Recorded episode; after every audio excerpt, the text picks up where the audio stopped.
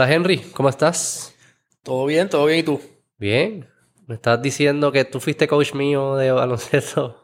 Yo no sabía eso. Eso es así, no tengo idea qué año era, pero digo, yo, era un chamaquito y tú eras más chamaquito todavía y eh, tanto tú como mi hermano estaban en el equipo en Borinquen. Y empezaste a coachar. Desde así, y ni, te, ni te dabas cuenta que te gustaba coachar desde. Ni. Siempre sabía que me gustaba, pero de, nuevo no, no pensaba que. Jamás pensé que se iba a ser mi, mi, carrera y que me iba a dedicar a eso, mucho menos. ¿Qué es lo que te gusta de coachar? Mano, no, no sabría decirte. Yo creo que me gusta. Me gusta enseñar, eh, ¿verdad? Dentro de un dentro de un contexto que sea algo que a mí me interesa y que me apasione, que pues básicamente los deportes y, lo que es fitness es algo que pues eh, me toca bien de cerca a mi, a mi, a bias personal. Eh, y poder compartir eso y transmitir eso y ver el, desarrollo de habilidades y expresión de movimiento en, otras personas, lo, encuentro bien, bien gratificante. Eh, igual la, oportunidad de ser, de, ¿verdad? De liderar ese tipo de movimiento también es, algo que a mí por lo menos me inspira. Eh, y pues ese, ¿verdad? Me, llena ver, ver que puedo mover personas y que puedo inspirar a otras personas a, echar para adelante un esfuerzo o a, poner trabajo y empeñarlo en, cualquier propósito. Y nadie, y uno escucha como que las historias de, de uno, cualquier persona exitosa, y siempre mencionan maestros, coaches, mentores. Todo lo que construimos nunca se puede haber construido solo. Siempre tenía que esas figuras en el camino. O que sí, sí, sí veo. ¿Y, cómo, lo, cómo, lo, diferencias a la, a la, satisfacción de hacerlo tú? Como que es distinto, te da más placer ver como que enseñarle a alguien y que lo logre o hacerlo tú. ¿Cómo comparas eso? definitivamente no, no creo que se debe de comparar, ¿verdad? Eh, no, no, eh, no, es China con China. Hmm. Eh, pienso que en, de ambos lados uno puede sentir cierta emoción y cierta satisfacción y ese sentido de logro, tanto haciéndolo uno en persona como, como el atleta, el deportista, eh, como, se puede, como se puede sentir eh, uno como coach. Eh, pero, pero sigue siendo bien distinto. Y, eso pues va en, en, los, en, cuanto a pro y contra. En el sentido de que el pro de tú estar envuelto es que tú pues tienes un, un input directo con el resultado. Eh, ¿verdad? Si estamos hablando de baloncesto, pues claro. metiste el tiro, lo fallaste. claro, claro, claro. Eh, el, coach, pues. Un derivado. Exacto. Y. ¿Verdad? Y pues hay esa satisfacción de, uno hacer un plan y ver cómo se desenvuelve un plan y, se realiza. Eh, pero también hay una frustración en ver errores y no poder hacer nada. Mm. También es como el poder hacerlo, como que poder estar escuchando distintas personas en distintos, que están en distintas eh, etapas de su desarrollo, distintas, distintas edades, distintos, como que también hay una variedad que te permite ser el coach. Y también me imagino que por el tiempo, ¿no? Como que puedes, por más tiempo pues de viejos puedes seguir coachando que quizás no puedes desempeñarte tú solo. Como, como que hay un elemento de... Sí, sí, definitivamente hay más eh, eh, eh, hay más pistas para, uno, para uno desarrollarse, como, como se dice en inglés, el, the road to mastery. Y aprender y, mejorar y madurar dentro de lo que uno está haciendo. Porque no está el componente de que, ¿verdad? que el tiempo, como atleta, el tiempo está corriendo en tu contra. Claro. ¿verdad? Tienes una etapa de crecimiento y de desarrollo, pero después, pues, ¿por cuánto tiempo tú puedes sostener esto? y pues nos vamos poniendo viejos. Y, la, ¿verdad? y se realiza el potencial y llegas a un peak. Muchas veces no queremos aceptar eso, pero es la realidad. Versus, ¿verdad? Cuando, estás coaching, pues siempre puedes aprender y podemos decir que mientras más viejo te pones, eh, Mejor. Mejor. Más sabio, más. Tienes más data, más. Ya has acumulado tanta experiencia que has visto todo, básicamente. Correcto. ¿Y cómo tú decidiste convertirte en decir, sí, esto es lo que yo quiero? O sea, ¿Cómo fue ese momento? ¿O cuán- qué estaba pasando en tu vida? Es, es más que estaba pasando en mi vida. a yo sentarme y pensar en esto y decir, vamos a hacerlo y tomar la decisión. Te forzó la vida. Eh, no, ta- tampoco es que me forzó. eh, de nuevo, simplemente la- las situaciones y el timing y lo, lo que estaba ocurriendo en esa, en esa época. Eh, yo en, en ese tiempo estaba trabajando por mi cuenta con una compañía que acababa de abrir con mi papá, pero trabajábamos de- desde la casa, teníamos un montón de flexibilidad. Eh, ahí pues yo, yo estaba haciendo, yo estaba haciendo trialo eh, con tu hermano, de hecho, Mm. y pues estaba bien envuelto en eso. Eh, pero mi background, mi background era de gimnasia, era de fútbol, so yo definitivamente me sentía eh, que era otro tipo de fitness. Eh, bueno, pa- y para que tengas una idea, yo ahora mismo peso 187 libras en aquel tiempo. Yo pesaba 153 Ok. para hacer endurance. O sea, que Es otro. yo era una, Otra persona, Correcto. otro, otro juego. Correcto. Eh, y yo me acuerdo que siempre en, en, la en, lo- en los Ironman específicamente, yo me sentía bien de aeróbico, pero siempre me decía como que, mano, yo, yo necesito estar más fuerte. Y pues yo empecé en, en esa, en, en esa búsqueda de ver de qué programa podía encontrar que complementara lo que yo estaba haciendo y demás. Eh, y ahí, hablando con un pana mío que se estaba metiendo en CrossFit, me comentó que él estaba yendo a, a un seminario de CrossFit Endurance, en donde pues básicamente se tocaba eso. Mm. Y dije, pues voy contigo. Eh, resulta cuando llegamos allí que e- ese seminario partía de la premisa de que ya todo el mundo sabía de CrossFit y la metodología y demás, y era cómo implementar el endurance, que esa no era la parte que a mí me interesaba. so, entonces yo digo, pues voy a tener que volver para atrás y, y ver la parte de CrossFit. Entonces me apunté en el, en el seminario que era el mes de en lo que se llama CrossFit Level 1. Eh, y ahí, pues, como que empieza el interés y yo empiezo a, como que a fijarme alrededor mío y pues en aquel momento habían cinco afiliados en Puerto Rico. Eh, y estaba todo el mundo hablando de, de eso y había un montón de oportunidades y yo tenía el tiempo y pues me interesaba, o empezó como un, como un hobby ya. O sea, Hacer realmente. CrossFit. Eh, Abrir, abrir un gimnasio. abrir un gimnasio. O sea, ya tú. Bowling, boom. Sí. Se joda. y Eh, un gimnasio. Y, y- y- Sí, ab- abrimos el gimnasio en el 2012, eh, Aggressive CrossFit, y de ahí pues ev- evolucionó bastante. Eh, dejamos de hacer CrossFit bastante rápido, empezamos a enfocarnos un poquito más en lo que hacemos ahora, que es entrenamiento individualizado, pero realmente todo era alrededor de CrossFit porque nos especializamos por mucho tiempo en entrenar atletas para competir, para competir en CrossFit. Eh, y pues empezamos a competir nosotros. Cuando digo nosotros me refiero a, a mi hermano y, y al equipo que teníamos de, de coaches y demás. Eh, sí, y, así fue que, que básicamente comenzó. No, no había un business plan.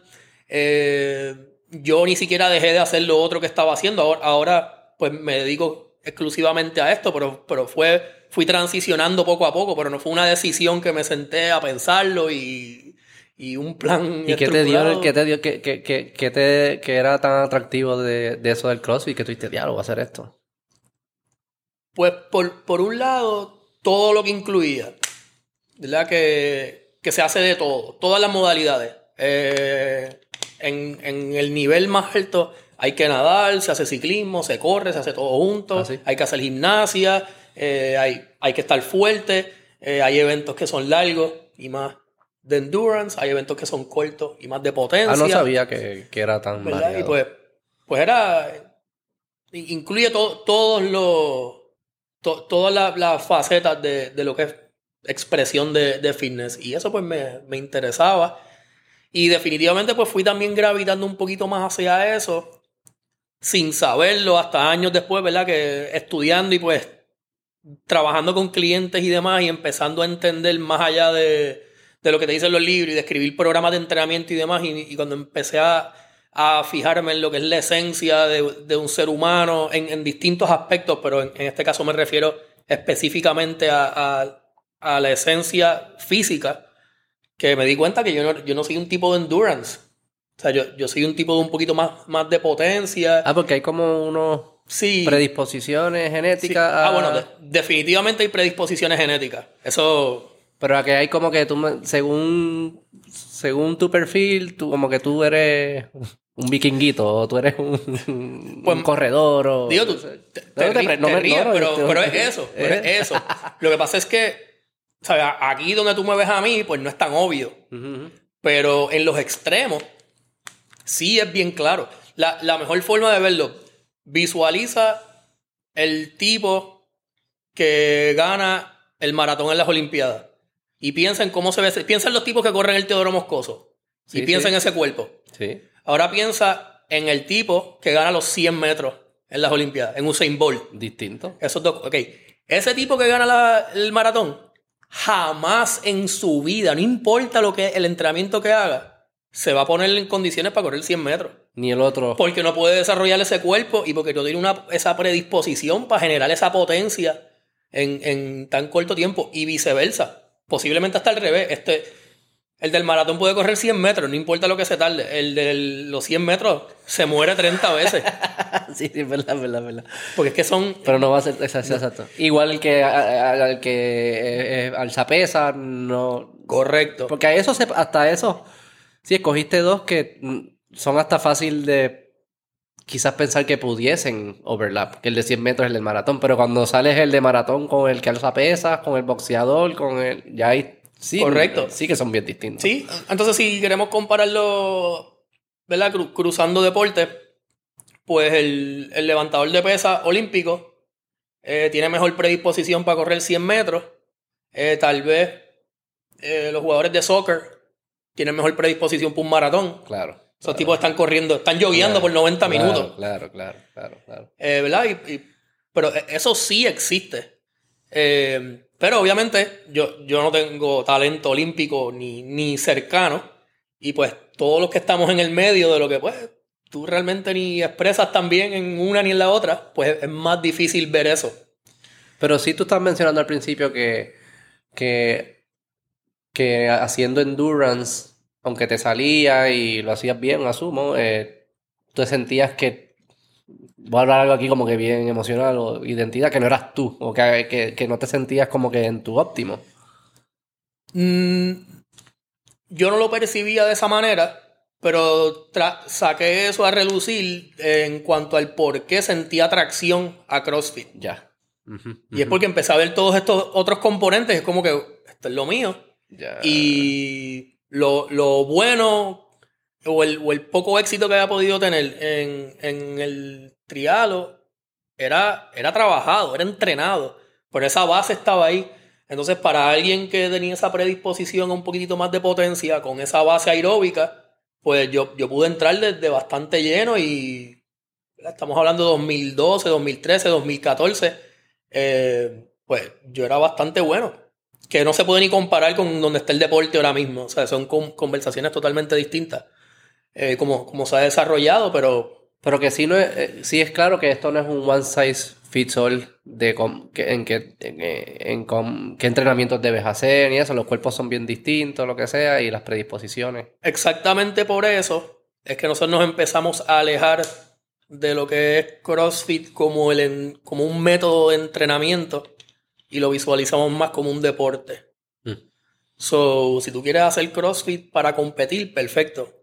Pero usar CrossFit para ponerte en shape no debiera ser. Al igual que no debiera ser spinning, al igual que no debiera ser zumba ni pilates para todo el mundo. Ya. Porque todas las personas, pues. ¿Cuáles son las variables que tú analizas? O sea, si yo voy a donde ti y digo, mira, me quiero poner en shape o sentirme en- que mi cuerpo esté más saludable, lo que sea, que- ¿cuál- ¿cuáles son las variables que tú dices? Pues este es el ejercicio que mejor se con- conecta contigo. Pa- lo más resumido posible que te puedo explicar eso es considerando el background de la persona eh, y pues obviamente las metas. Posiblemente condición actual. So, ¿dón- ¿De dónde vienes? ¿Dónde estás? ¿Para dónde quieres ir? Mm. Eh, básicamente. Eh, y ahí pues a, a medida que vayamos, que vamos sacándole layers a la cebolla, pues sale a relucir tu edad biológica, eh, tu edad de entrenamiento, eh, hombre y mujer y ciertas características que vemos eh, en una y la otra, o que son predominantemente masculinos, predominantemente femeninas. Eh, lesiones, estado de salud, qué tan en condición estás ahora mismo. ¿Estás en un pic de tu vida o estás totalmente fuera de shape en comparación a dónde has estado en tu vida? Mm. Eh, De, de lo- ¿Cómo es que se de la, la- lo de lo- los los huesos, la relación de como que si eres ancho, bajito, eso, eso afecta o no? ¿O no? Porque cuando mencionamos los atletas estos olímpicos, como eso es lo primero que me viene a la mente, como que hay algunos Sí. que se ven que son bajitos y stocky, y otros que son flacos y alargados. a- afecta, afecta calidad de movimiento, definitivamente, son proporciones. Claro. Eh, y, y hay que estar open a que pues quisiéramos que ciertos movimientos se vean de una manera, pero dependiendo de cómo la persona esté construida, pues se pueden ver un poquito distinto. Y no es que esté mal, es que es el, ¿sabes? Con eso es que está trabajando la persona y el cerebro, pues creó estas estrategias para poder lograr el, el Claro, propósito y pues se ve de esta manera. Ya, sí, sí, sí. Eh, y, en, y en algunos casos y ante ciertas intensidades, intensidad, eh, me refiero con intensidad a, a peso o velocidad, pues puede que se vuelva peligroso o más riesgoso, Claro. ¿verdad? Eh, pero sí, de, de nuevo, es, es en...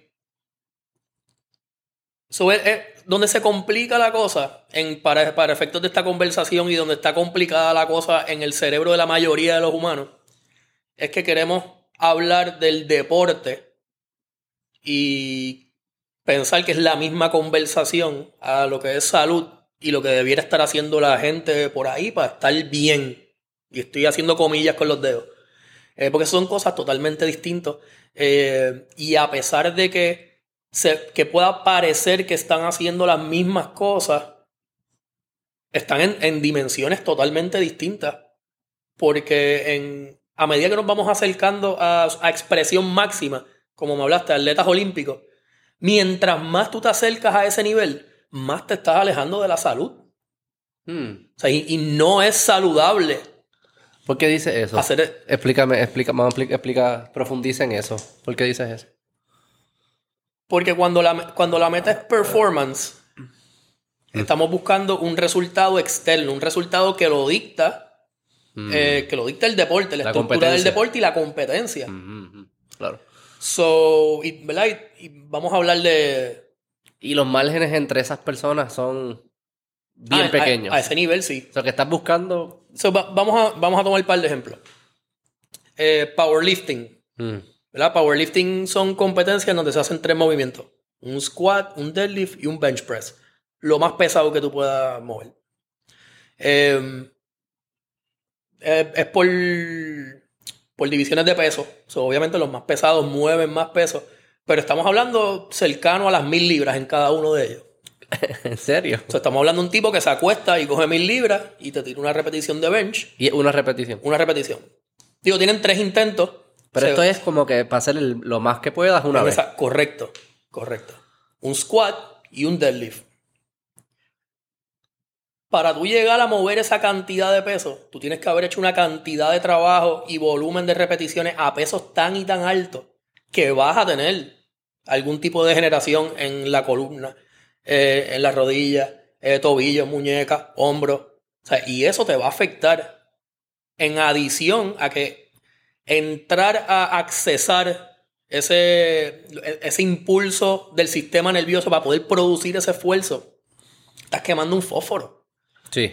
Entonces, sí, sí, ya entiendo lo que dices. no- nosotros Sí, tenemos, a nosotros nos dieron una cajita de fósforo de fábrica y tiene un montón de uno. fósforo y estamos gastando uno, sin contar todos los que gastamos, todas las noches que nos acostamos tarde, cada vez que uno se va a beber, ¿verdad? La decisión del lifestyle, estás quemando fósforo y básicamente estás vaciando tu, tu caja de fósforo, tu potencial.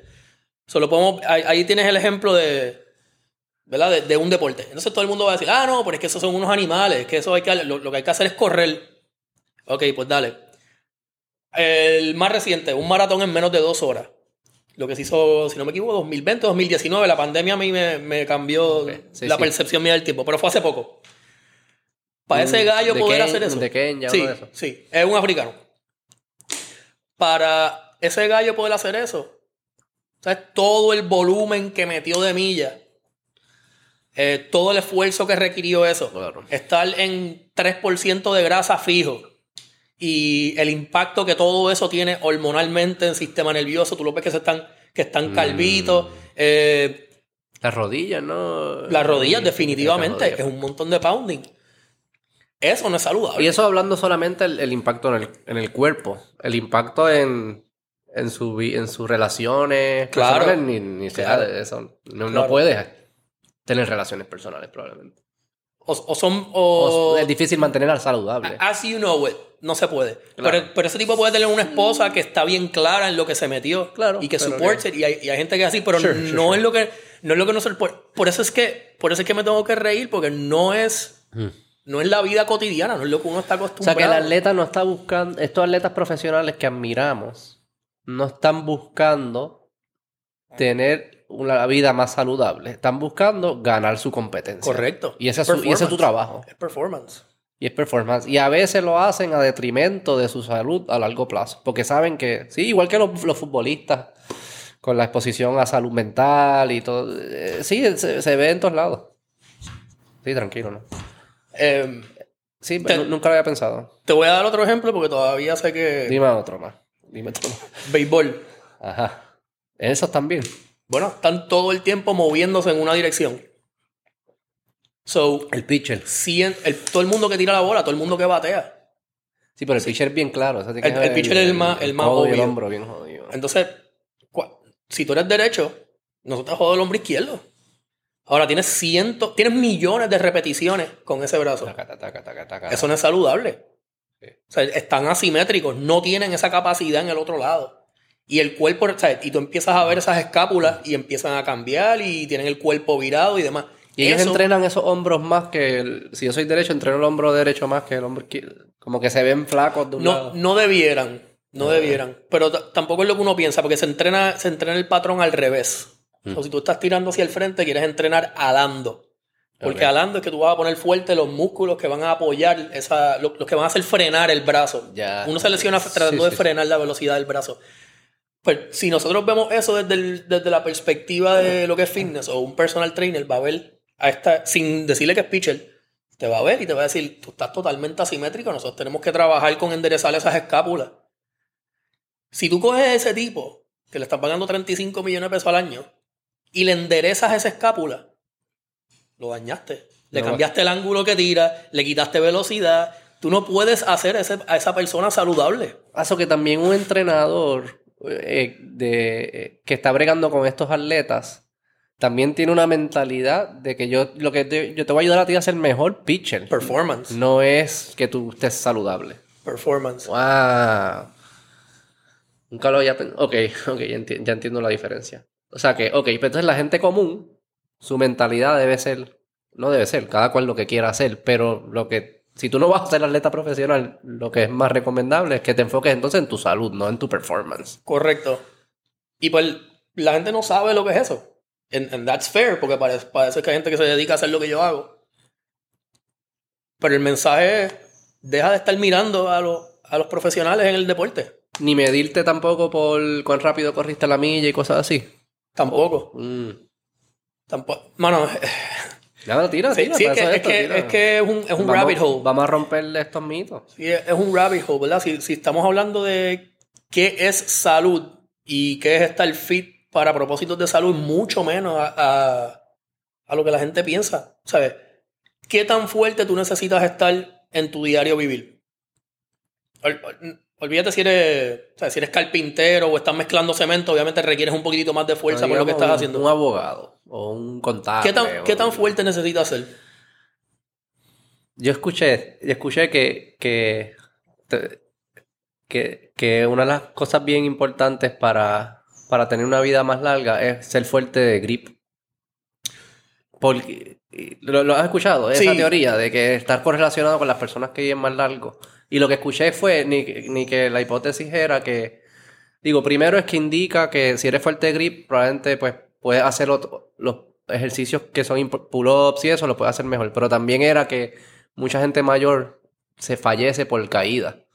Y fuerte de grip te ayuda a, a tener control de eso. No, no, no contesté tu pregunta porque no sé cómo contestarla, pero me vino a la mente eso. Pero va- vamos a hablar de eso.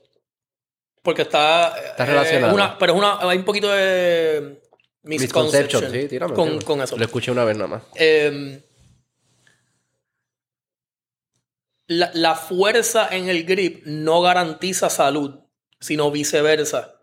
Cuando las personas están mal de salud, empiezan a perder el grip.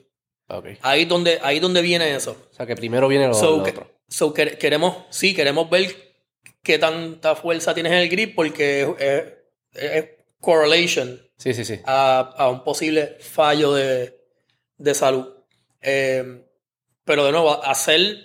Pero, no, tú- pero tu pregunta original de, de, de cuán fuerte alguien normal, un doctor, o de- debe, debe estar, pero no sé, no sé cómo se mide. Cuán Pues piénsalo, fuerte. el, el abogado, ¿qué tan fuerte tiene que estar? Tiene que poder can- cargar a su hijo, que es como hasta los 5 años que uno carga a los nenes, 6. So, tienes que poder cargar 50 libras. Para mí salud cardiovascular es bien importante, ¿sabes? Como que no, no te asfixies, que tengas energía, pero... ¿Ok? que- Pero, ¿y qué importa la milla? ¿Qué No, importa no. la velocidad de la milla? No, no. No, no, no, no lo estoy, claro. no te estoy atacando. No, te- No, no, no, no me siento lo- Lo atacado. estoy diciendo en, en términos Estoy generales. claro. Entonces, ¿cómo se mide? ¿Cómo de... Déjame hacerte la pregunta. ¿Cuán- ¿Cómo tú me puedes... ¿Cómo yo... Tú me dices... Ah, sí, Beto, tú estás saludable o no estás saludable. ¿Cuáles son las métricas que debemos estar mirando? ¿Saludable o fit? Fit primero y después... eh, ¿Cuál es la diferencia de saludable y fit? Porque también hay, hay que definir cómo es que vamos a definir ¿Qué es Salud. saludable? Sí, Exacto. ok, ok. Eh, Bueno, pero la- vamos- la, la bueno, primera, no, no, no, ok, vamos fit y después nos la vamos en el primera, de salud. tú necesitas poder hacer un día de tu vida sin que, ¿verdad? Sin, sin mayor esfuerzo. Mm. Yo, yo no necesito poder squat 300 libras si yo no voy a cargar nada de 300 libras en mi día. Y no hay algo de longevidad también, como que preparándote para cuando, para que no envejezcas tan rápido, para que tengas fortaleza para cuando sea. Sí, y ahí pues la, la teoría es que mientras más masa muscular tenga, antes de que empiece ese proceso de muscle wasting que va a ocurrir con la vejez, pues vas a botar músculo, pero vas a tener de, de sobra. ¿Qué es muscle wasting? Muscle wasting es un catabolismo natural, eh, dicen en- entropía. Es lo que empieza a ocurrir a medida que nos vamos poniendo viejos. Se, Y, se y se acelera si lo dejas, se acelera si no lo estás usando, ¿verdad? El músculo. Definitivo, escuchado, sí, sí. definitivo. Pero también si no tenías mucho músculo para empezar, pues, Ya. pues se- lo- va a tener menos. Claro. Pues, y ahí donde viene el- ese pensar de que pues déjame hacer la mayor cantidad de músculo que pueda por ahora, porque... Ponerte bien multi para que después se deteriore. Pero eh, entonces eso también viene... Pero eso, con- eso, eso, eso es un buen punto, ¿no? Porque le añadiría a tu definición algo de eso. ¿verdad? No debe ser solamente que pueda hacer mi día hoy, ¿verdad? Cómodo, sin que sea un súper esfuerzo. También irme preparando para ese futuro, ¿no? Pienso yo. Co- correcto. Y por entonces ahí es que tenemos que empezar. Entonces, ¿cuáles son tus metas? Ah, pues quiero estar bien, quiero estar saludable, quiero, ¿verdad? Sentirme bien. Ok, perfecto. Pa- para efectos de la vida. Y lo que tú dijiste, longevidad. Pues entonces tenemos que empezar por preguntarnos qué, qué tú quieres poder hacer a los 80 años. Y lo que sea que tú piensas que tú quieres poder hacer, ok, para poder hacer eso a los 80, ¿qué tengo que estar haciendo a los 70? Y para poder hacer eso a los 70, ¿qué tengo que estar haciendo a los Está 60? cabrón ir a entrenar contigo. Uno sale como, uno sale con unas reflexiones bien. Que, que es correcto, porque tú estás, estás diciendo. Tienes que estar consciente que es lo que tú quieres para yo poder ayudarte a conseguirlo. Esto no es como que. ¿Qué significa sentirse bien? ¿Qué, sin- qué- ¿Quieres estar bien en los 80? ¿Qué es estar bien en los 80? Bueno, estás haciendo preguntas, pero como exacto. que obliga a la persona Sí. a reflexionar y definirlo bien. Pero es que ese es mi trabajo. E- Eso es coaching. Mm. Escribir un programa, es- eso es un montón de palabras y ejercicios y números puestos ahí en un papel. Y darte un, un perfil de nutrición. Está bien, está ahí escrito. Pero si tú no aprendes nada, o si estamos, ah, maratón esta semana, beach tenis el mes que viene, esto, otro, la otra, ¿sabes? Estamos all over the place. Mm. Na- nada de esto, o sea, no, no hay, no está alineado con, con tus prioridades, no estamos llegando a cuál es la intención detrás de todo esto.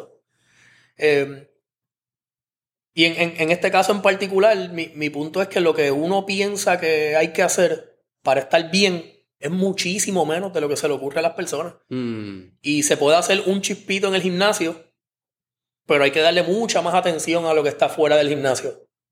¿Qué es lo que está afuera? ¿A qué te refieres?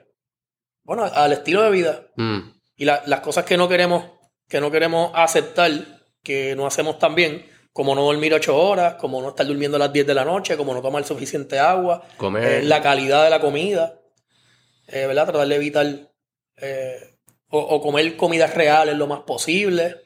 Manejo eh, de estrés. Manejo de estrés es huge. Entonces tenemos esta, esta noción de que está bien, si estoy a 80% en lifestyle, pues le doy 20% más duro en el gym y pues ya, lo corrijo. Pero no. ¿Has visto eso? Eso, eso, Eso, eso- eso es lo que hace el 99% de las personas. como que tratan de compensar Sí. para no tener que cambiar su dieta, pues le meto más duro en el gym. Para no tener que. De la, de la forma que yo lo digo. sí. de- o sea, you try to outwork a bad lifestyle. Ah, Y eso te mete más en el hoyo. Porque es- estrés es estrés. Hay estrés que nosotros lo percibimos como positivo. Eustress es eustress. Eh, hay estrés que lo percibimos como negativo. Distress. Pero lo que está ocurriendo dentro de nuestro cuerpo, fisiológicamente, es lo mismo. O sea, son las mismas hormonas, es, es todo lo mismo. Quizás esto causa emociones positivas o negativas dentro de ti, pero es lo mismo. So, ese estrés de un mal matrimonio, el del trabajo, el del problema del trabajo, el financiero, ese estrés va para el mismo cubo. El cubo es tu cuerpo, es tu sistema, es uno solo. mm. Y el entrenamiento es más estrés. O sea, que parte de tu trabajo, o sea, hay un elemento, ok, por eso me, me, me preguntaste, querías diferenciar ahorita entre salud y fit. Ahí, que, ahí es que entra la, la, la diferencia. Correcto. Fit, fit para mí es poder cumplir con tu función. Y poder sentirte bien haciéndolo. Y yo definitivamente le añado una dimensión. No, no son dos dimensiones, son más, pero yo le añado una dimensión que es eh, tu, tu capacidad de claridad mental. Mm. Que eso nadie quiere hablar de eso. O sea, el hecho de que, diablo, no sé dónde tengo la mente hoy. Eso es un problema. Porque si tú no puedes pensar, o sea, Y que, ok, o sea, que hay un elemento grande psicológico en tu trabajo. sí. ¿Y ustedes entran en eso? O, o es como que, o es más, mira, para ser saludable, yo trabajo en fit, identifico esto y hay o, no sé, un psicólogo o lo que sea, ¿no? ¿Cu- ¿Cuánto entras en, en ese aspecto? Lo, lo más que pueda. Mm. eh, desde el punto de vista del oyente. O sea, yo, yo quiero escuchar lo más posible. Claro. Yo te quiero seguir haciendo la- estas preguntas. Yo te quiero obligar a reflexionar lo más posible para tratar de que tú llegues a, a qué es lo que a ti te mueve. Eh, el challenge más grande es como que uno imponer los filtros míos personales en ti. En donde, por ejemplo, eh, no hay que, eh, hay que darle más pesado. ¿Por qué? Bueno, porque estás ahí casi, ya, ya mismo escuateas 400 libras. ¿A ti qué te importa escuatear 400? Ah, para mí, es- a mí me gusta eso. ¿Y Pero te pasa al no lo necesito, no lo necesito, no, simple y sencillamente pa- es algo que a mí me gusta, punto. ¿Y te ha pasado, te has sentido que le estás Sí, imponiendo? Sí, o- y A mí obviamente me pasa eso con mis hijos. ¿Te pasa con, con, con, con tu hijo? eso, eso pasa en todas las relaciones. Que yo estoy, de repente estoy alzándole la voz y diciéndole cosas y no, no tiene ni nada que ver con lo que yo estoy hablando con él. Es una mierda el trabajo, lo que fuese. Y, y es descargándoselo en el pobre niño. Está cabrón, ¿verdad? Eh, Eso, eso es, es naturaleza humana, va a pasar en, en todas las relaciones. Eh, es cuestión de pues uno, uno trabajar en sí mismo también para poder reconocer eso. No va a parar, eso no va a parar de pasar. Pero tener el awareness, eh, cortarlo, eh, volver, a- volver, volver- para atrás, make amends. Claro. Como que, mira, te dije esto, yo creo que, que yo, o sea, estaba pensando en otra cosa, o me di cuenta que lo, lo puedo, puedo ver ahora esto desde el punto de vista tuyo. Eh, pero de- desde el, ¿verdad? Del, del lado del coach, lo más importante es estar dispuesto a escuchar. Eh, y, y no necesitar proveer soluciones inmediatamente. Mm. Y a, a eso es lo que yo te diría que donde lo que yo más he aprendido y, y, pues sigo aprendiendo. En donde hay veces que, mano, me hablaste por media hora y no, no tengo una para ti. No sé qué ¿Y qué decirte, me dices? Mano, es, es interesante. Eh, ¿por, por qué tú crees? ¿Por qué tú crees que pasa esto? Ah, porque... Ajá, ¿y por qué? Y, tú, y Sí, sí. a, a veces lo que, lo que hace falta es que, que te lo pregunten. Claro. Y uno mismo va, va atando las... la- Que, que lo sentí bastante eso, como que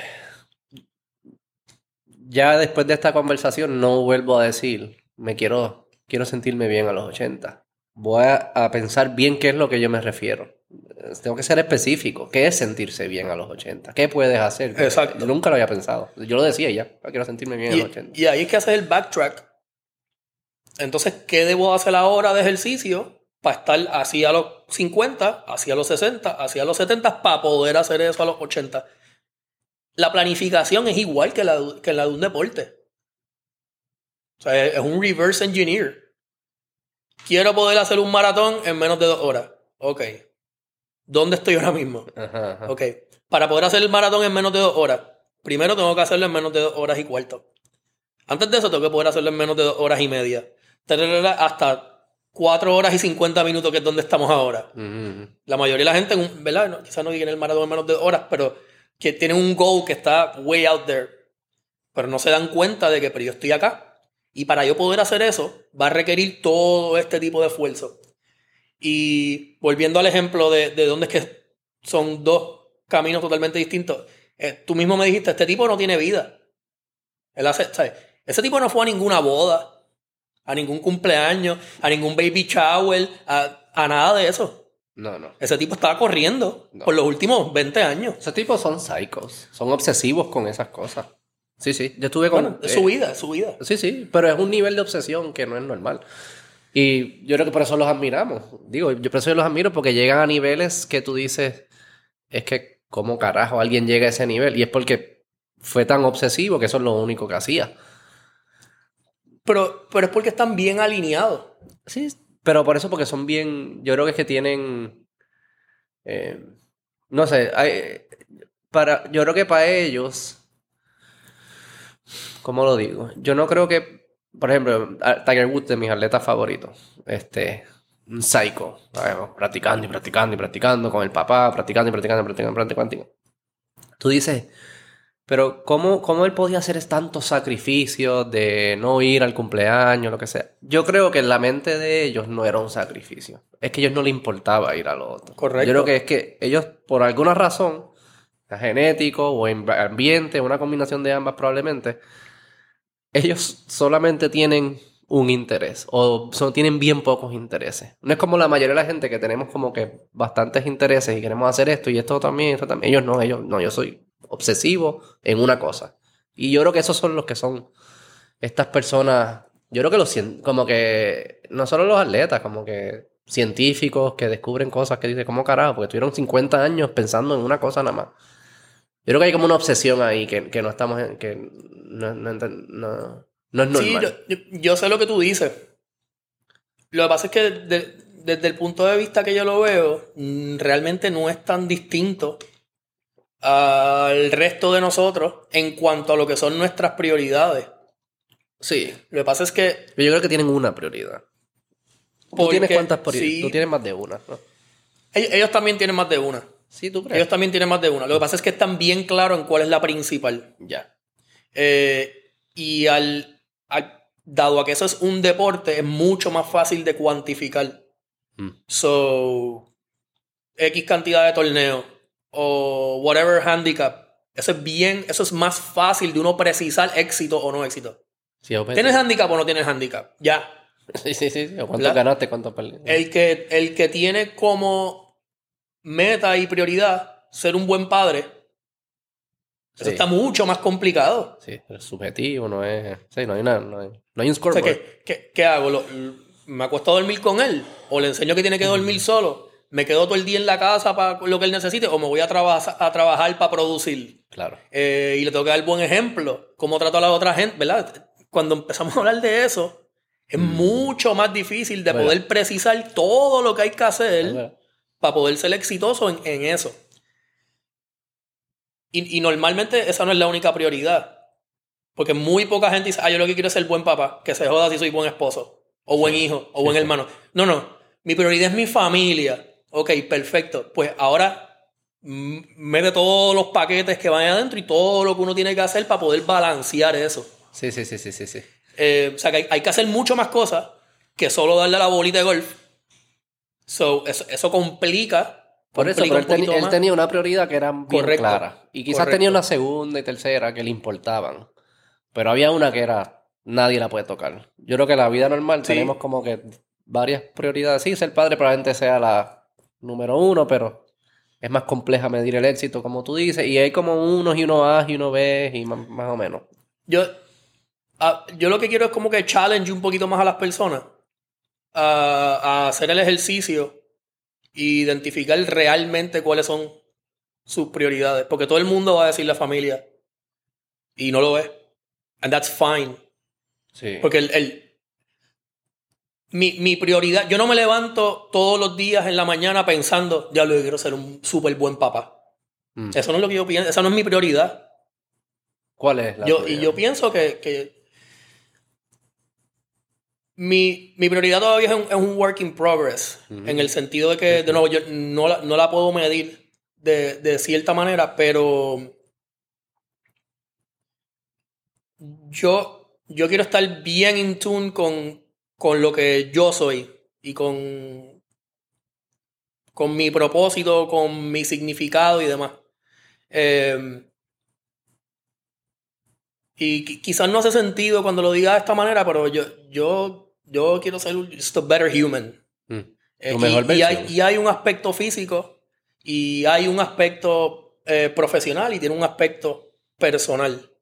Eh, pero yo tengo ciertas cosas que no hacen overlapping en cuanto a mi habilidad de ser un buen papá con otras cosas que, que para mí son importantes y eso tiene que ser aceptable. Mm. Y mucha gente no lo quiere aceptar. No quiere aceptarlo, no lo quiere decir, porque Ah, mucha gente lo claro. actúa, actúa con... O sea, esa- yo creo que esa es la, la diferencia. En Instagram. Tú le, En Instagram sí. tú le preguntas a cuáles son tus prioridades y te dicen algo y dices, está bien, pero tus acciones no Correcto. reflejan lo que me estás diciendo. Correcto. O sea, que o estás actuando ignorantemente y no estás maximizando tus prioridades, o más, lo más probable no estás siendo honesto cuando las dices. Sí, Este, hay- Hay gente que es que no sabe. Uno lo ha pensado y vive en Sí, autopilot. Hay, hay gente que piensa que esta es la prioridad porque nunca ha querido pensarlo y es incómodo. Mm.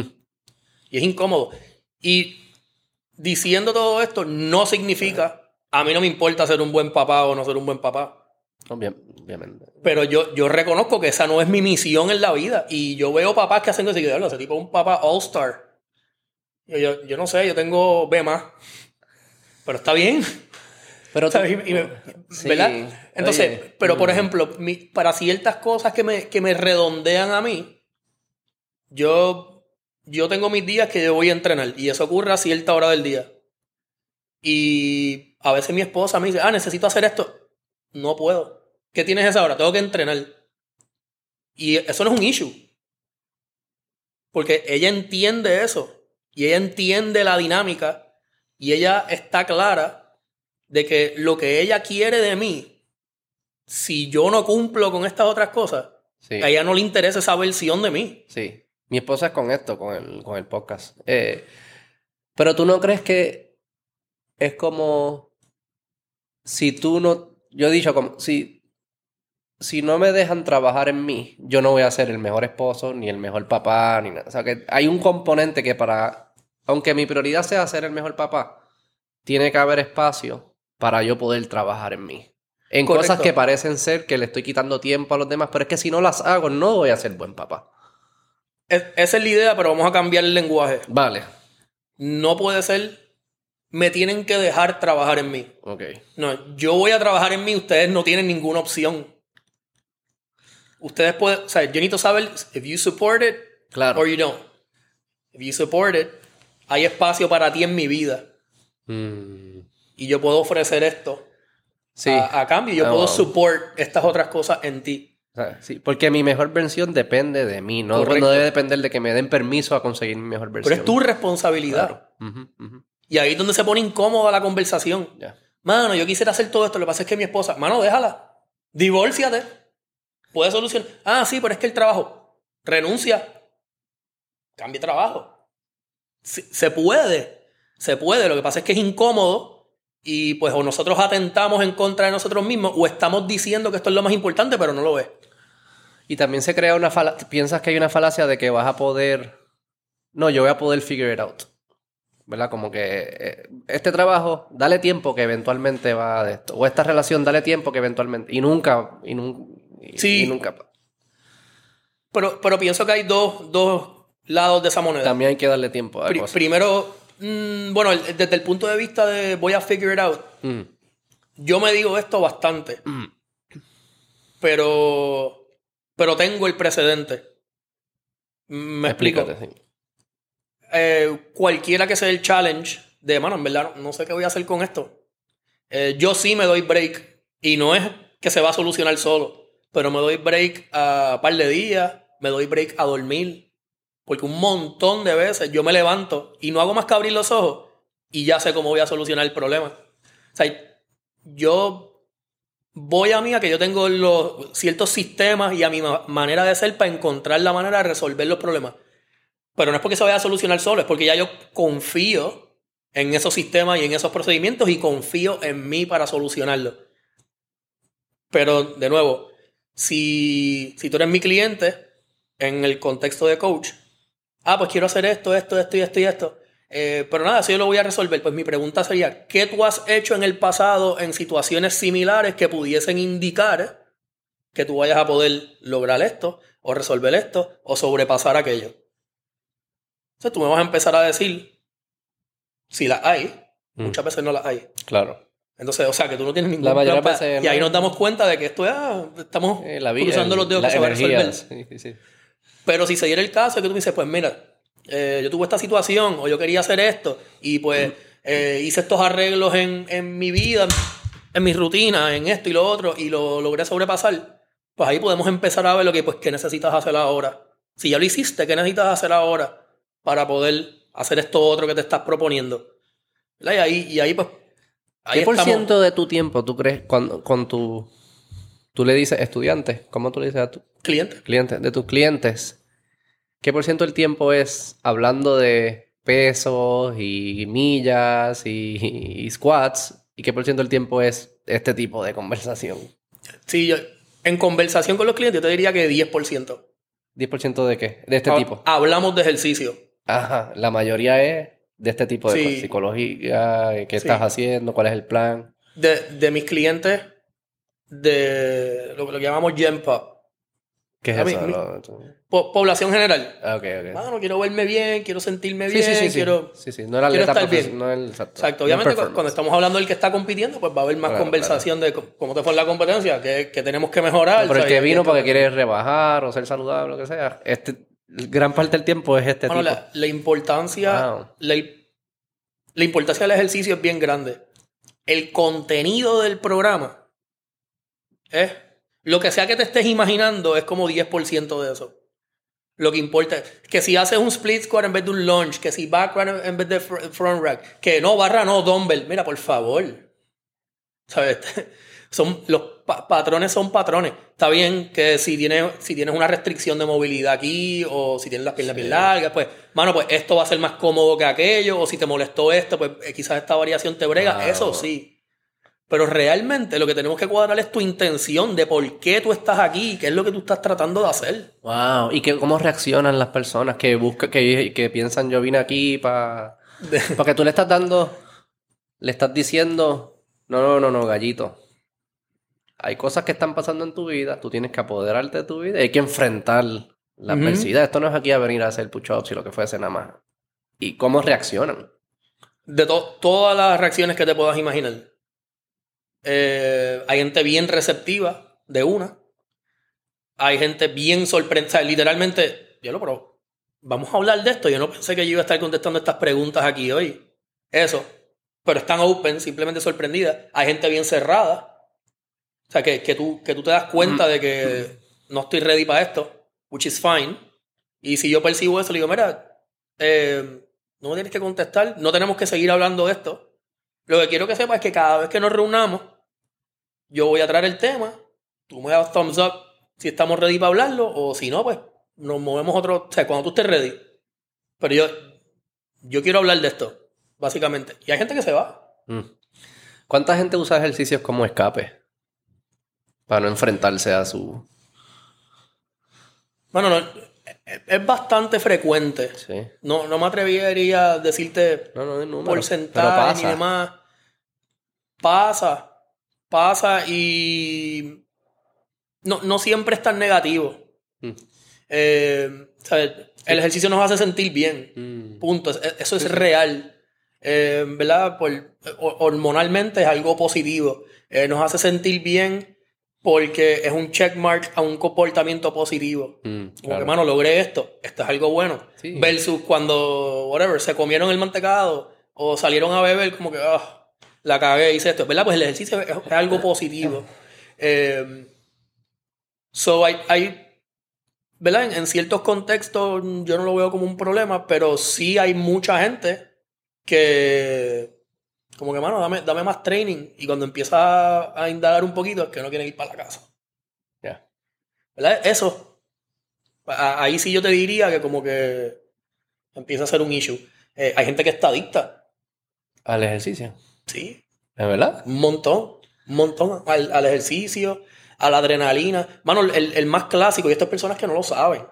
Pero ya a mí lo que me gusta es hacer training por la mañana porque ahí es que me siento ready para trabajar. Ok, o sea que tú no te puedes levantar de la cama y necesitas un shot de adrenalina para adquirir eh, ¿sabes? Energía, energía artificial todas las mañanas. O sea que si tú no tuvieras esa adrenalina, tú no fuese funcional. Sí, como un café. Eso es un problema. Mm. No lo había visto como un problema, fíjate. Sí, bueno, la, la, la adicción La- es que tú dices como que la dependencia de eso. o sea, A cualquier el- cosa. El hecho de que tú no puedas trabajar bien o ser productivo, sentirte bien, si no haces esto, eso Sí. es un problema. La, la adicción como comportamiento Mm. la- y, y los mecanismos de la adicción Mm. son todos iguales, Sí. independientemente del objeto de la, de la adicción. Pero estos atletas profesionales, ¿tú no crees que hay un nivel de adicción para ellos, para llegar a esos niveles? Sí, no- normalmente con adicción al, al éxito, a, a ganar. Mm. Eh, y también se manifiesta de distintas maneras. Porque, porque yo, lo, yo lo he visto. Y, y son personas totalmente distintas. El que lo está haciendo porque quiere ganar. Está el que lo está haciendo porque tiene miedo a perder. Mm. Y está el que lo está haciendo y se queda como en el in-between. Por miedo a, a la insuficiencia. Esos son como daddy issues. Correcto. Sí, sí, sí, sí. Ese es Tiger. Ese Oye, es to- Tiger. to- ese es todo, Tiger. to- todo- obviamente yo he cogido un par de, de cursos de psicología y demás eh, dirigidas hacia lo que fines y algunos no. Eh, todo lo podemos llevar para atrás a experiencias de cuando éramos niños. Todo, todo, todo, todo. Pero en el deporte lo ves porque lo decimos como que, ah, este tipo, como que es, es de los buenos, pero como que no da, el, no da el paso extra, como que se caga cuando ese tipo no quiere arriesgarse a ganar. Él lo que quiere es estar seguro de no perder. ¿Sabes que yo era así? Él no quiere lucir mal. Yo era así, por mucho tiempo. Y yo, bueno, fuiste mi coach. Yo de chamaquito jugaba bien deporte y eh, jugué soccer, baloncesto, este, voleibol. Todo jugaba súper- bastante bien. Era de los mejores que había en la selección. Pero ya cuando llegaba a esos niveles, me daba un pánico y decía, ya no me gusta ese deporte, ya no me gusta baloncesto, vamos a jugar soccer. Y bueno, en soccer jugaba bien, llegaba a la selección, ya no me gusta soccer, vamos a jugar voleibol. Ya- y siempre era, cuando yo llegaba a un nivel que yo sabía que estaba con los mejores, que ya para ganar aquí es el que más le meta y las probabilidades del fracaso son altas porque estás compitiendo, me, me, me trancaba, me daba mu- mucho pánico. Y por ejemplo, yo jugaba, si yo jugaba baloncesto en recreo, con, la- ah, libre, tiraba, qué sé yo, pero si jugaba baloncesto en el juego, con el coach gritando y con la presión, pues no, como que era más tímido y eso. Me, me, yo te- me, me ha pasado mucho y me pasó, y fuera los deportes también. Eh, con el tiempo, poco a poco, es más... Hay un elemento de miedo al fracaso ahí, también un elemento de... De, de, no ser honesto con, con, con, mi, con quien yo soy por dentro y no estar y tener y pensar que, que mi versión genuina no es suficiente para la gente o voy a caer mal, buscando siempre aceptación de afuera, lo que fuese. Y parte de lo que hago con esto, los podcasts, y antes yo hice como un show de YouTube de comedia, era como que romper eso y decir, no, no, yo voy a empezar a sacar a mi versión genuina y esto, voy a vivir con esto. Y porque no puedo, ya tengo treinta y pico años, no puedo seguir como que vivir la doble vida esta de que yo soy una persona por fuera, pero en verdad por dentro yo sé que no, que hay otra persona ahí adentro. Sí. Em, sí, mano, o sea, y, y, me alegro que pasamos de las elecciones de baloncesto a, a esto, porque ahí es donde está el overlap de por qué es que fitness es tan importante. Y porque cuando tú entras en, ese, en ese proceso de descubrimiento personal, uno aprende un montón de cosas que son aplicables al resto de tu vida. Mm. Y en cualquiera que sea el, el eh, ¿cómo se llama? El arena. El, arena de fitness, porque puede ser el gimnasio, puede ser en una bicicleta, puede ser en una piscina. Eh, eso, es uno, eso es un touch point todos los días en tu aprender a bregar con estos challenges, en tu decirte el cuento que sea que te estás diciendo en la cabeza o, cambiar esa historia, el exponerte a, ¿verdad? las distintas posibilidades de, tener éxito o de fracasar. Eh, y estar dispuesto a hacer eso día tras día, tras día, tras día, en, en el fitness como tal, en lo que sea que sea que tú haces de ejercicio, eso te prepara para poder hacerlo en, en, otros, en otras ¿verdad? facetas de tu vida. Eh, y, y, un montón de otras cosas de... uno se pone en, un estado bastante incómodo físicamente cuando estás entrenando. Claro. Pero sabemos que hay que estar, hay que estar la adaptación. Y la vida moderna es bien cómoda. o sea, nuestros ancestros, su vida, para poder sobrevivir, no era cómodo físicamente era retante, tener que, si tenías que ir a cazar o, trabajar en los campos, lo que sea, era físicamente. Hoy en día, la, en, ¿verdad? en los países más modernos, la vida e, es bien O sea, biológicamente tú puedes sobrevivir, entre comillas, pues, pero sí puedes sobrevivir sin hacer mucho. No hay mucha adversidad. Físico, físico. Físico. Sí. Creo mentalmente, sí, y hablamos de eso ahora, físico. Que en parte el ejercicio es como una. Es tú mismo autoimponerte adversidad para constantemente aprender a sobrepasarla, para que, ¿verdad? Como que te sientes bien cuando lo haces y obviamente pues, estás cuidando tu cuerpo. Pero hay una parte, la parte psicológica es eso de la adversidad. Tú te estás poniendo una adversidad, tú estás sobrepasándola, no se siente bien, el cuerpo te está diciendo para, para, para, y tú no voy a parar, pues, voy a seguir, voy a seguir, voy a seguir. Que la vida moderna no, no, es necesario hacerlo. No, de nuevo, físicamente. Físicamente. Físicamente. Pero lo que te iba a decir mentalmente, parte de las cosas que estoy viendo hoy en día, que, creo que estamos pensando mal así como, como sociedad, es que pensamos que la mejor forma de, de atender a, los vulnerables es protegiéndolos de las adversidades. Lo veo mucho, eh, bueno, hoy con, con COVID, con COVID lo hemos visto un montón, ¿no? Como que lo mejor que podemos hacer es escondernos, eh, eh, ponernos las máscaras y eh, las vacunas y nada en contra con algunas, con esas cosas que pueden funcionar. Pero lo que tenemos que hacer es entrenar nuestro sistema inmunológico, exponerlo, asegurarnos que está saludable. Lo veo también con, lo, la mierda esta del metaverso de los, y con las redes sociales y los niños, como tú puedes, si alguien te cae mal, lo bloqueas, como tú puedes como que construir un mundo que al final lo que estás haciendo es protegiéndote de todas las adversidades y pensando que eso lo, te estás protegiendo de esa forma. Como cuando sabemos que no estás desarrollando las capacidades para poder enfrentarte a adversidad. Y el ejercicio. Sí, dale. No, perdón, perdón. No, no, tira, tira, tira, tira, tira. Reacción. Em, es, que hay un montón. Eh, el, tema del COVID es, un poco complicado porque estamos hablando de un virus y es una infección real. Sí, sí. Eh, y definitivamente hay alguna gente que sabemos que, como tú dices, los vulnerables no es, no es que, ah, yo, eh, a mí me parece que no te va a ir muy bien. No, no, es que si eres diabético Sí, y sí, no hay gente ¿sabes? que Va- verdaderamente- realmente te vas te vas a morir. Sí, sí, es altamente probable. Ujú. Eh, so, eh, ¿verdad? E- Ese tema hay que tocarlo con pinza, pero, sí me interesa mucho lo otro que mencionaste, que la mejor manera de combatirlo es esa prevención. Y es lo, o sea, lo- que nosotros decimos, una onza de prevención vale más que una libra de remedio. Eh, pero eso, la, la prevención no es salir corriendo a comprar vitamina D y empezar a hacer sit en la casa cuando te encerraron en el lockdown. Es que llevas haciendo los últimos 20 años. ¿Y qué estás comiendo? Y no es, no es una comida, es, de nuevo, los últimos 20 años. ¿Qué has hecho? Porque ese es el tiempo que va a tomar hacer un cambio sustancial para que tú tengas suficiente base, suficiente resiliencia para poder bregar con, con estas cosas. Eh, Eso que resiliencia es, es esa palabra. Resiliencia no es eh, tu capacidad de esconderte de tus amenazas, es tu capacidad de enfrentar tus amenazas y sobrepasarlas.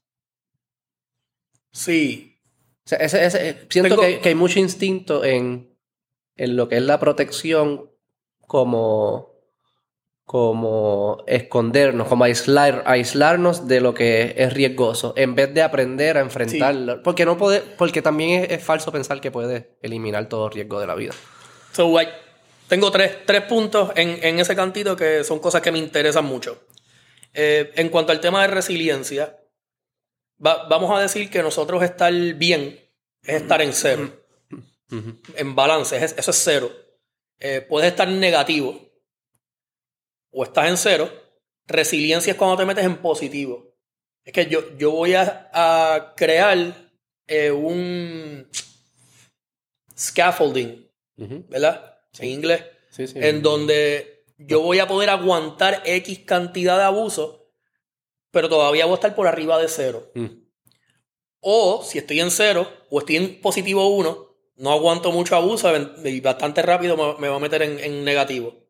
So, resiliencia es esa, esa habilidad tuya de aguantar sin, sin romper. Mm.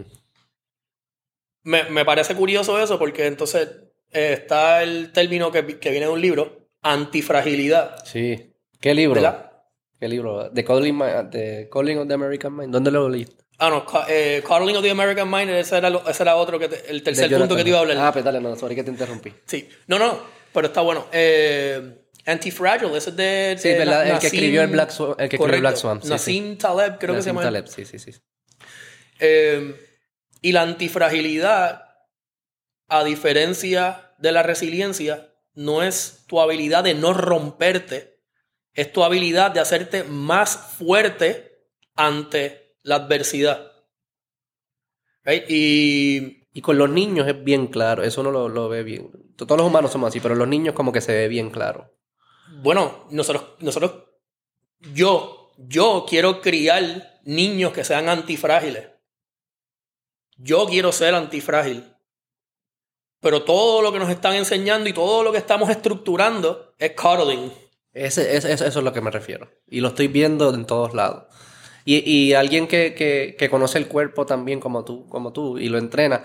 O sea, el, el- para mí el, el- los ejercicios son la analogía obvia de esto, ¿no? Con-. Porque cómo tú, cre- cómo tú fortaleces tus músculos es, es haciéndole resistencia, es adversidad. Bueno, esa, ese, el, ese mecanismo es precisamente antifrágil. Correcto. El músculo no crece. El músculo tú lo rompes. Mm. La fibra se rompe y Mm. creas una más fuerte. En el ejemplo, uno de los ejemplos que él usa en el libro es el, el Hydra, el dragoncito mitológico este que tiene un montón de cabezas. ¿Ok? Si le picas una cabeza, le salen dos. Ah, ¿verdad? So, ante, ante una catástrofe, adquiere capacidad. Eh, o, la, o la vela. ¿Verdad? Eh, La vela. La vela de... una vela, una vela, de, de- de luz, tú dices, como una vela. Sí, de, de fuego. Ok. Eh, que le, le echa aire, Aire, y viento claro. y, lo, y lo haces crecer. Eh, se, me, se me olvida, me me acuerdo, se, se me olvida esa parte del libro, que él, él hablaba algo de, de una vela y hablaba algo de la fogata, No, porque pero bueno, Lo que dice es que, digo, no sé si esto a qué te refieres, pero que el viento para el fuego se puede ver como una amenaza, porque a veces se usa viento para apagar fuego. Ajá. Pero el viento a la vela lo hace, la hace, Exacto. qué sé yo, brillar. Lo alimenta, lo alimenta. Lo alimenta. Em, So que en verdad tú pasas mucho de tu tiempo es conversaciones bien profundas y psicológicas. Y te has dado cuenta que, que eso, que más que un, más que las personas no sabemos qué ejercicio hacer o cuántas repeticiones hacer, que, que sí de- debe existir ignorancia sobre eso, que eso se aprende rápido, que lo que quizás está, eh, nos está aguantando para llegar al máximo potencial de cada individuo son estos otros elementos de es la, la vida. intención. Es, es la intención y estar alineado con lo que estás haciendo. Esto no. No hay, no hay ciencia para ello. No hay estudio. Pero yo. mm, Yo estoy bien convencido de esto porque yo he tenido personas haciendo exactamente lo mismo. El mismo programa. Las mism- ¿sabes? Los mismos ejercicios, los mismos mo- eh, repeticiones, la- el mismo volumen.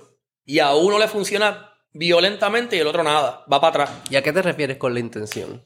Pues, pues que lo estemos haciendo por las razones correctas, que estemos bien alineados con, O sea, ¿sabes? que no tiene nada que con ver el why. con, con si, si- las repeticiones que hice, ni el peso, si, si voy con la intención incorrecta. Tiene que ver. O sea, tiene que ver, no, no que no tiene nada que ver, pero tiene que ver, pero que... Y cuando mides, cuando, cuando tú comparas ese que lo hizo con intención y ese que no lo hizo con intención, que ese, los resultados fueron mejores que estos, ¿qué, qué es mejor? ¿A qué te refieres que le funcionó mejor al que al con intención a que al no intención? Todos los intangibles y todo lo que está between the lines. Todo lo que no se podía medir. Eh, tú mismo lo dijiste ahorita. Esa, esos Tiger Woods no hizo ningún sacrificio. Él estaba trabajando. Cuando él dejaba de hacer esto y dejaba de hacer lo otro, él no estaba, no había FOMO, no estaba, no estaba en Facebook viendo la foto porque, ay, puñeta, hubiese ido, era un día nada más. No, Sí, sí, nada de no, eso. No, no creo que Tiger tuviese Estoy trabajando ahora, quedándome en mi casa o no haciendo esto o haciendo aquello, estoy trabajando. Y, eso cambia absolutamente todo porque son esos comportamientos, ¿sabes? Los comportamientos y las decisiones between the lines, las cosas que, que hicimos o dejamos de hacer que no podemos contabilizar porque pensamos que no importa. Eso se suma. Eso en un año, eso es 30% de diferencia. ¿Y cómo, cómo se ve esa persona? ¿Cómo se le ve la cara? ¿Cómo se, se- se ve esa persona que, que está con intención, que está centrado y lo está haciendo? La energía es distinta, ¿no? Definitivamente. Eh, y es, pero es eso. Es, es energía, es vibra. Como la sonrisa es Eh, distinta. Sí, es, es- la forma en la que, si estamos hablando del gym, es la forma en la que entran al gym. El, ¿verdad? Eh, body language. Eh, no están mojoneando en el teléfono. Eh, la forma que comparten con la gente que está alrededor. El tipo de pregunta que hace. Está Eh, ahí, es alguien que está presente. eh, Es como... Sí, sí, porque, porque te están diciendo, eh, mano, escuché que, que si aumento el consumo de agua a tantas onzas por, por body weight, que acelera un poquito mejor la recuperación y me permite dormir mejor y me siento mejor al otro día. Eso. Versus, escuché que si tomo tanta agua, eh, lo que mi cuerpo procesa esa agua, estoy quemando tantas calorías. Mm. Como que O sea, la, ok, la- lo que tú dices la intención es la, ra- sí, sí, es la razón te, por te la cual lo das estás cuenta, haciendo. están haciendo lo ¿Qué mismo. estás tratando de optimizar? Están haciendo lo mismo. Ya. Pero de la forma que lo, que lo están viendo y, y el why de por qué lo están haciendo, cambia totalmente el outcome. Y uno es, se siente que uno es por razones, lo que le llaman razones intrínsecas, que es para yo sentirme bien conmigo mismo, yo adentro, o razones extrínsecas, que es para que otros se sientan bien conmigo. O sea, que el que está tratando de quemar calorías o, o que su meta sea rebajar, no sentirme bien conmigo mismo, rebajar, estás, le estás, estás dependiendo de que los, cómo te miden alrededor tuyo. O sea, que estás pendiente siempre alrededor tuyo y no estás haciéndolo por ti mismo. Sí, re- pero requiere, requiere más preguntas. Mm. Porque mm, yo tengo gente que necesita rebajar. Sí, sí, sí. no- no- Pero ¿por qué? Mano, es que, es ¿Por que qué requiere rebajar? me siento explotado. Eh, no puedo jugar con el nene, me frustro cuando no. O sea, cu- cuando no tengo energía para jugar con él. Me frustro cuando no tengo buen performance en mis relaciones sexuales. Eh, me quedo sin aire subiendo las escaleras. Eh, mano, hay, hay gente. O sea, a nosotros quizás, definitivamente, bueno, para mí está un poquito más cercano. Pero hay, el abogado que me hiciste referencia ahorita, quizás no puede terminar de hablar Mm, porque se fatiga. mm. Entonces, o sea, esto es un problema. ¿Sabes que yo? Pero a mí me pasó, lo, dijiste lo del hijo, de jugar con mi hijo. A mí me pasó, yo estaba, yo estaba como 30 libras más que, que lo que estoy ahora. eh, y mi hijo tenía 7, 8 meses, cuando empiezan a gatear, 9 meses que se empiezan a mover. Y, y gateando poco, y ya yo estaba asfixiado y no podía jugar con él. Y yo dije, ahí fue que yo dije, no, no, no, no, no. Pero mi, o sea, intención era mucho más profundo que yo verme flaco. Mi intención es, yo quiero poder compartir con mi hijo. Y cuando empieza a tirar la bola, poder tirar la bola y correr Ajá. con él. Y, y así, So, le me empecé a meter. Eso, eso es un motivador, o una motivación, no sé cómo se dice en, en español, una motivación Motivación, sí. intrínseca que está alineada a tus valores y a tus prioridades. Mm, Ahora, mano, quiero bajar 30 libras porque, no sé, va y, mi, va y mi esposa entonces empieza a mirar para el lado. sí, sí, sí, sí, sí. Eso no tiene nada que ver contigo. Mm. O sea, tú quieres rebajar para ella. ¿Cómo tú llegaste? ¿Cuál fue tu journey? Porque es- estas ideas no, no surgen de la nada. ¿Qué, qué, cuál fue tu journey para llegar a esto? En, en gran parte, you learn by doing. So, de nuevo, como te dije ahorita, una. Mi driver más grande es, yo poder realizar potencial. Y es físico y es profesional. Eh, ahora mismo hay mucho más interés en la familia versus donde hace definitivamente 5 o 6 años atrás eh, ha- había más peso en las otras dos. Mm. Eh, y, y ahora mismo definitivamente tengo mucho más interés en, ¿verdad? en lo que está ocurriendo en mi casa. Eh, a, a nivel profundo, ¿no? no las estupideces del día a día. Y, ¿verdad? y lo que yo quiero que sea mi, mi relación con mi esposa y lo que yo quiero que sea mi hijo. Mm. Eh, y lo, lo que te mencioné ahorita, ¿verdad? Crear esa, esa antifragilidad. Eh, pienso mucho en qué pasa si yo no estoy. Sea, si yo me muero. Mm. Eh, y, y, ¿verdad? y, y cómo, yo, cómo yo puedo. Cómo, cómo yo puedo vivir a través de ello. Mm. básicamente. Eh, Y si- pero siempre fuiste tan intencionado. O llegaste. O, o sea, no, fui, porque fui, esto no. sí. fui poco a poco a medida que me, que me iba dando cuenta de que mis metas eran vacías. Mm, Yo hice un montón de cosas. mm, Yo, o sea, yo, yo jugué fútbol colegial, mm. eh, lo de los trialos, estamos hablando en, en cuanto a fitness nada más. Eh, y llegaba a ciertos niveles que me daba cuenta como que ya llegué. Mm. Y como que, ¿qué, qué hago ahora?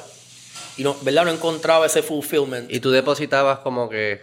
Tú me imagino que decías, ah, si tan solo hago esto, ahí vamos a sentir bien o voy a estar feliz. Y Sí. llegaba y no me siento igual. Ah, pues, no, no, si tan solo pasa esto, pues. Y era como que siempre. Sí, Nunca no, llegaba. No lo estructuraba así en mi cerebro, pero eso es lo que estaba pasando. No lo podía reconocer en aquel momento. Ahora, ahora mismo yo veo esto a legua cuando hablo con la gente. Mm. Eh, pero, pero fue poco a poco. Y definitivamente volviendo, ¿verdad? A, a donde empezamos la conversación entera, eh, fui conociendo personas que me, que me fueron abriendo los ojos ante estas realidades. Fui conociendo personas en donde pude aprender un montón de esos fracasos. Mm. eh, mentores. Y pues, ¿verdad? Que, que querer aprender realmente. O yo, yo le digo, ¿verdad? Uno de los roles que yo tomo, que es como educador en, en esta compañía, en OPEX, y como de mentor de otros coaches, algo que yo les digo es, si cuando tú escogiste ser coach, Mm. tú decidiste que ibas a ser un estudiante para el resto de tu vida. Eh, y estar, ¿verdad? Estar open a que todavía te falta un montón por aprender. Mm. Eh, y, y eso es exciting en el sentido de que yo pienso donde yo estaba hace dos años. Yo, yo veo stories, ponle, eh, videos míos de whatever, de, de instructor de hace dos años y escucho lo que yo me recuerdo de cuando grabé eso y lo que yo estaba pensando y yo me creía que sabía con cojones. Y ahora miro dos años después y digo, diablo, Eso siempre he, he crecido un montón. Está cabrón. Pero antes yo decía, pues ya, pues ya, y ahora me doy cuenta que en dos años voy a mirar para atrás y voy a pensar que hoy yo no sabía nada. Nunca hay ya, ¿verdad? Ya, ya, ya llegaste a un punto de sabiduría que asumo, o de tanta no experiencia, creo. que Yo no nunca hay creo. ya, nunca hay ya. Yo no, yo no creo que, que Que- estamos ahí. Que se termina. Por esa, por esa razón yo sigo coachando personas. Direct- o sea, por esa razón yo tengo clientes Mm. y no me dedico exclusivamente a mentoría de otros, de otros coaches. Porque me siento que yo todavía necesito Mm. touch points reales. Y aprendes mucho de tus estudiantes. Aprende. Aprendo un montón de los clientes y aprendo un montón de la mentoría. Mm. Porque me obliga a echar un paso para atrás y a considerar principios y a verbalizarlo. Eh, y me centraliza totalmente.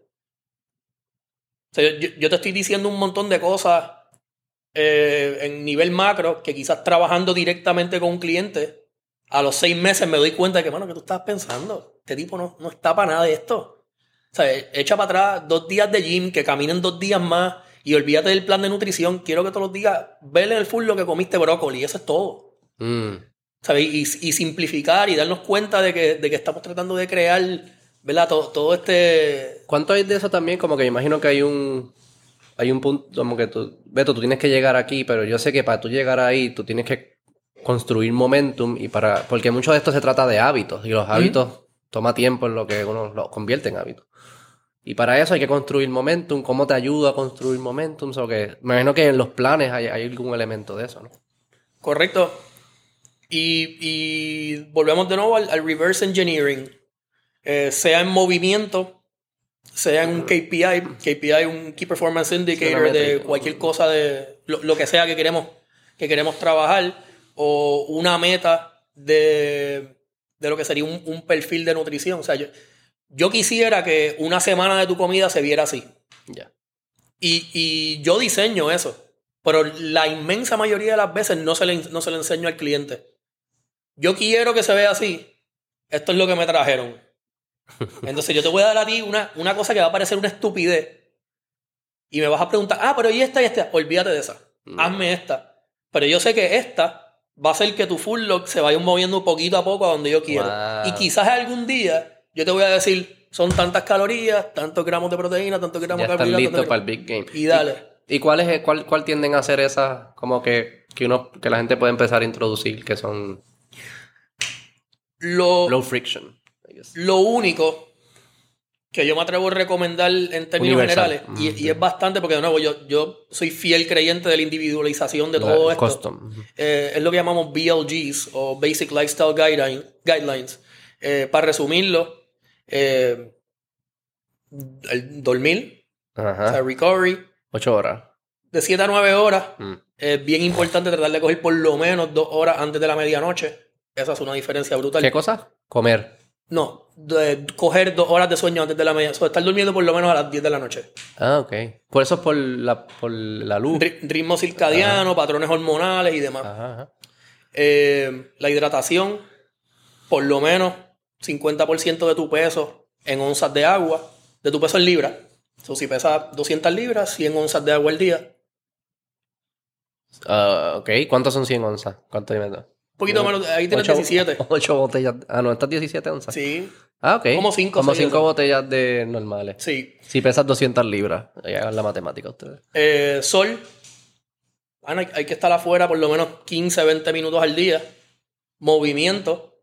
So, puede, puede ser ejercicio estructurado. Puede ser que camines y, y- y estés activo. Ya. Eh, y do- dos, dos planos en lo que es la alimentación. Uno, comer comida real. Y dos, sacar tiempo para comer. sentarte, masticar, básicamente asegurarnos de que haya buena digestión. No estar mojoneando en el teléfono mientras come, no estar viendo televisión. ¿En serio? ¿Eso Lo- afecta? Lo que llamamos, afecta un montón. ¿Qué? Afecta un montón. ¿Ver televisión y, y escuchar un podcast mientras come afecta?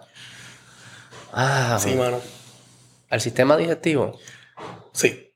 Ah, qué Em, mierda. em, masticas menos. Pero si es el- este podcast, no, este podcast. Esto se puede mientras uno come. Eh, sí, pero esas cosas afectan, mano. Porque nuestro cuerpo no, no evolucionó. O sea, nuestro cuerpo evolucionó una realidad bien distinta, una vida bien activa. Este, Sí, no- y no, era- no era había todo este No estímulo. era esta mierda, ni este estímulo. no, sí, sí. Y eso es lo que va a hacer el podcast. Por, por- o sea, y, y yo sé Sí, que, sí, yo sé que lo dijiste vacilando, sí, pero, pero te garantizo que yo dije 20 cosas aquí que le revuelque el estómago a un montón de gente. Porque puede ser una realidad de algo que, mano, Pero no hablaban entre ellos cuando comían antes. No se sentaban a comer. sí. O sea, que en, Eso- en grupo sí se puede. Eso lo promovemos. Ah, ok, ok. So, yo te- literalmente yo le digo a los clientes, come y suelta el tenedor, olvídate de la etiqueta. Los cubiertos en el plato. Habla con la boca llena. O sea, mientras mastica, uno debe masticar 30 veces por bocado. Habla, habla con, con todo el mundo. O sea, e- eso, ¿Y qué es lo que se hace eso? que ¿Ayuda al sistema, a la, a la digestión? bueno, mientras más mastica, pues reduces el, el- el bolo. O sea, es- eh, ¿cómo se dice? You break down la Sí, comida muchísimo en- más. claro. Mientras más tiempo ese esté en tu boca, más saliva le pega. Y ahí es que empieza el proceso digestivo. Eh, so, eso, eso afecta grandemente todo lo que está ocurriendo más, más adelante. Encima de que la calidad de la comida que nos comemos no es tan buena, no tenemos los otros hábitos in check en cuanto a estrés, en cuanto a, a un montón de otras cosas que ya nuestro sistema digestivo no está en condiciones óptimas para digerir comida. O sea, nosotros sí podemos controlar cuánto masticamos y cuánto tiempo va a tener la comida en la boca. ¿Sabes que eso está cabrón? Porque yo padezco de divertículo. ¿Sabes lo que es? Eh, y, hay- y me- y es una enfermedad bastante moderna porque eso antes no daba. Y todavía pues, no hay suficiente, no hay mucha ciencia que explica por, por qué es que se prenden, qué sé yo. Pero yo les garantizo a todos los, todos los que me están escuchando que a, mí- a mí se me activa cuando tengo estrés. Sí. No es lo que como, es estrés. Tengo estrés, me da divertículo. Es, es una cosa que yo no entiendo. Cuando. Es que es- es bioquímica básica. Es obvio para ti. Es bioquímica. Tú tienes. Moro, es obvio. dos- ¿Cómo que no entiendes? tu- tus dos estados del sistema nervioso, ¿estás simpático o estás parasimpático? Simpático estás en estrés. Eh, fight or flight. Claro. Parasimpático estás en descanso. Rest and digest. Cuando estás parasimpático tienes una, un perfil hormonal totalmente distinto a cuando estás parasimpático. Y las funciones que requieren que estés parasimpático no van a realizarse igual si estás en el otro lado y viceversa. Porque el cuerpo está optimizando para una para otra cosa, no para Sí. digerir comida. Exacto. Mm. Es, es todo al revés. Nosotros, nosotros nos reímos No, con no. lo de que ah, te, das estrés y no tienes que salir corriendo para el baño. Eso, eso es súper normal. Eso, eso es un- el uno de los primeros reflejos. Vacía todo lo que hay ahí. Si tú, si, de nuevo, en, en transportándonos a, a un ambiente más, más primal, eh, si tú vas a pelear contra el otro cavernícola, acuérdate que en las peleas de los cavernícolas había un solo outcome. Sí, sí. Alguien se iba a morir Sí, sí, sí, sí, sí, por, por lo que fuera, por, No había segundo por un canto de carne, por la mujer o por la cueva. Si empezamos a pelear, o tú te vas a morir o yo me voy a morir. Claro. Y uno está claro de eso. O que te está persiguiendo el león, o lo que sea. O sea, definitivamente tu cerebro vacía todo lo que hay ahí. Y cuando uno realmente llega a cierto nivel de... O sea, te, te digo, cuando tú entrenas bien duro. Tú, tú entrenas, by the way, que no, no habíamos hablado de esto en, en todo momento. Yo corro como dos millas, pero no hago más nada. No hago nada de... Ok, ¿al- ¿alguna vez has hecho más. tanta actividad física que estás agitado y dices, no, mano, no puedo comer? A mí mm, me da bien poco apetito después de hacer ejercicio. Ok, pues es, es ese, es ese response. O sea, tú no estás pensando en digerir comida. Sí. Entonces, ¿qué, qué pasa si comes muy rápido? Lo vomitas, te da diarrea, te sientes mal, no puedes digerirlo porque no estás en, esta, no estás en rest and digest. Mm. Eh, y viceversa, tú no puedes estar eh, meditando y pretender que cinco minutos después vas a, vas a correr el maratón o te vas a meter en la pelea o vas a... ¿Sabes? Porque vas a hacer una mierda. Qué loco. Bueno, Henry.